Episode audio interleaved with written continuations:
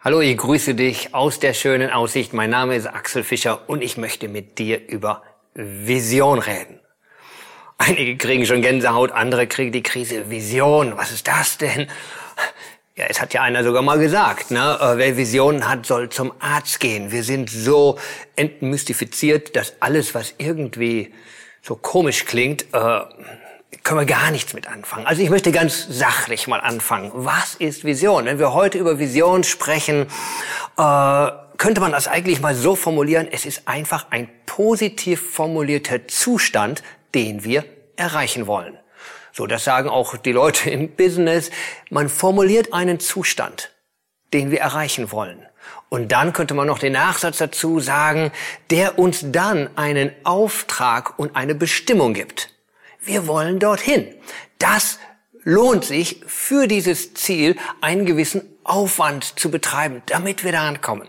So verstehen wir heutzutage Vision, so rein faktisch sachlich mal. Äh, geistlich betrachtet, hat das natürlich noch mal eine ganz andere Dimension, weil wir, wenn wir in der Bibel lesen, ich habe mal durchgeguckt, je nach Übersetzung ist das natürlich ganz unterschiedlich. Bei Neues Leben ist das 55 Mal, wo das Wort Visionen vorkommt. Und fast ausschließlich alles in einem Kontext, wo irgendwelche Menschen von Abraham angefangen durch die ganzen Propheten, Neue Testament, Paulus und so weiter bis Johannes in der Offenbarung, wo sie Dinge sehen die Gott ihnen zeigt. Und da wird es natürlich dann teilweise ein bisschen für uns abenteuerlich. Was und wie sehen Sie das und wie erleben Sie das? Das sei mal hingestellt, was Sie dort erlebt haben. Aber ich möchte auf den hinweisen, der Ihnen was zeigt. Gott zeigt Ihnen was. Und ich glaube, Gott will uns heute was zeigen. Wie er das tut, ist eine zweite Frage. Aber wir müssen erst einmal verstehen, dass Gott letzten Endes der Visionär Nummer eins ist. Gott ist der, der ein Bild hat. Gott ist der, der einen Zustand sieht, den er erreichen möchte. Ich glaube ganz einfach gesagt, er hat eine große Vision dafür, dass wir alle vereint, versöhnt, in Gemeinschaft mit ihm sind. Und aus dieser großen Vision wird dann eine Mission.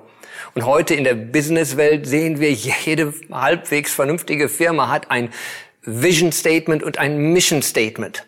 Sie haben eine Vision, ein Ziel und eine Mission, einen Auftrag dorthin. Und genauso ist es eigentlich für uns. Die Frage ist nur, haben wir Gottes Vision? Haben wir das vor Augen, was er vor Augen hat? Und sind wir bereit, dort reinzugehen? Wenn wir Jesus ansehen, der getrieben war von der Vision Gottes, uns zu versöhnen und seine Mission, war hart. Aber wer eine Vision hat, der kann auch das harte, ja selbst Jesus, das Kreuz tragen.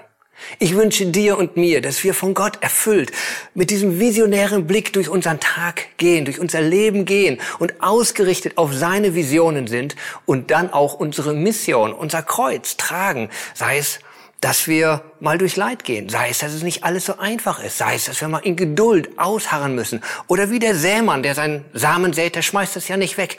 Der hat eine Vision von einer Ernte. Und er weiß, wenn er das tut, dann wird es geschehen.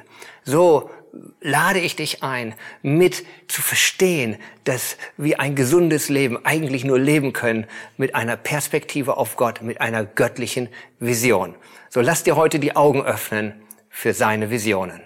Hab einen schönen Tag.